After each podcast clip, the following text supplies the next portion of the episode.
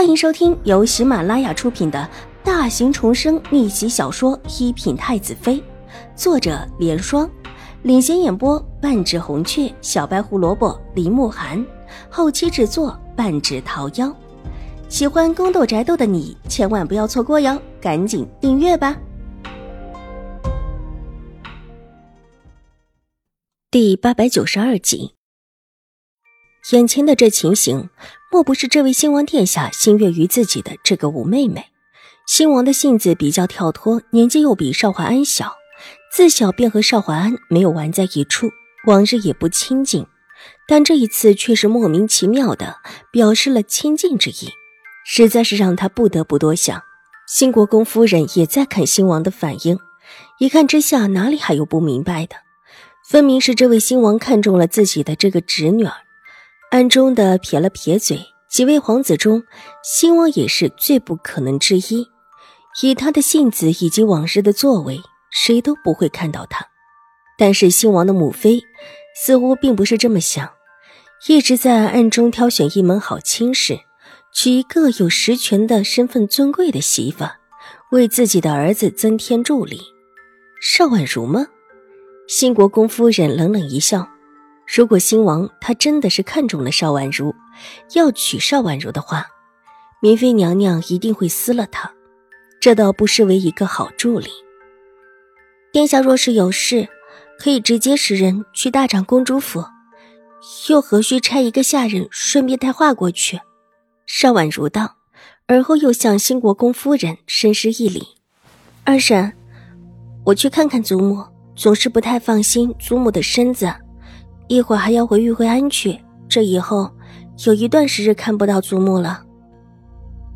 新国公夫人也不想看到他，挥了挥手，他怕自己再看下去，这满肚子的火气就会出在他身上。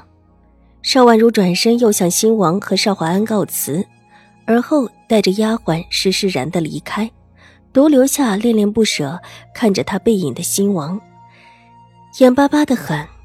他呀，就只是想跟他说说话而已。邵婉如在太夫人那里没有待多久，便告辞了。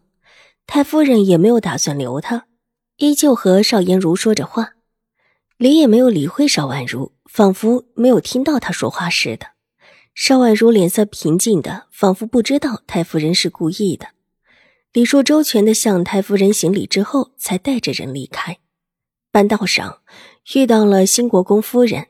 依旧是客客气气的让道，客客气气的行礼告辞，礼数周全的，让阴着脸的新国公夫人找不到半点错处。半阴不阳的说了几句话之后，看着邵婉如离开，新国公夫人才去了太夫人的春堂院。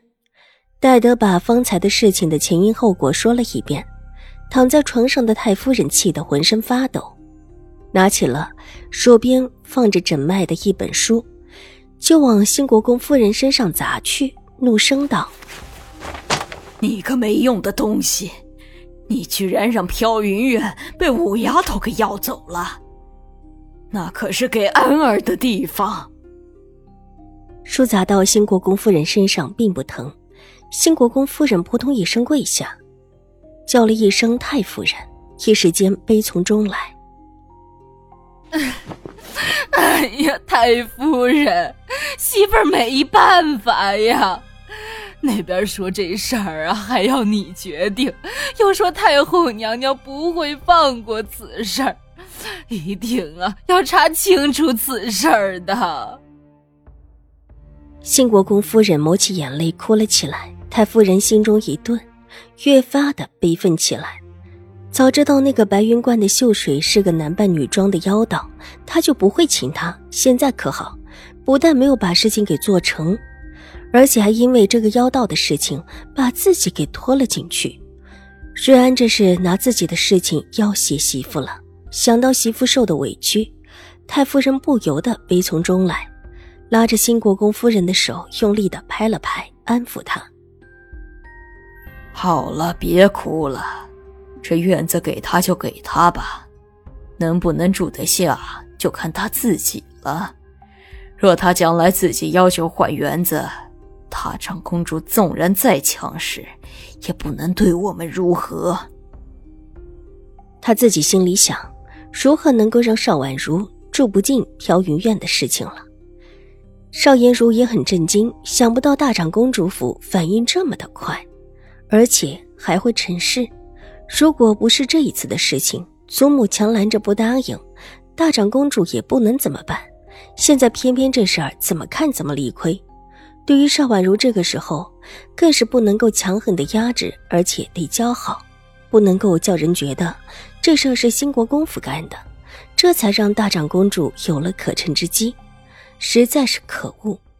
眼珠子一转，立时有了新主意，上前两步，笑着对气得脸色铁青的太夫人道：“祖母，您也别生气，既然五妹妹喜欢，就喜欢了。”大哥不住这里也是可以的，那边不是还有一座空着的院子吗？哪里还有这么好的院子呢？太夫人无奈道：“她最心疼大孙子，又是这么的出息，而且还这么的听话，现在居然连个成亲的婚房都被人给抢了。之前议亲的时候，还曾经叫人来看过院子，暗示以后住的就是这一个。”那家还是很满意的，这会儿亲事还没成，院子却没了，这让自己怎么跟人家解释？祖母忘记了，大伯那间院子不是更适合大哥住吗？这话一说，新国公夫人的呼吸不由得急促了起来，捏着帕子的手越发的用力，眼眸渴望的看着太夫人。那间院子，她想了许久，就是不敢明着说。而今女儿一副正巧想到，但又不知其究竟的话语提到，比自己不知高明了多少倍。住进去就代表着世子的身份，皇上那里请封世子的折子也更容易批下来。那间院子暂时不行。太夫人虽然也恨不得马上把那个院子补偿给大孙子，但她毕竟没有失去理智。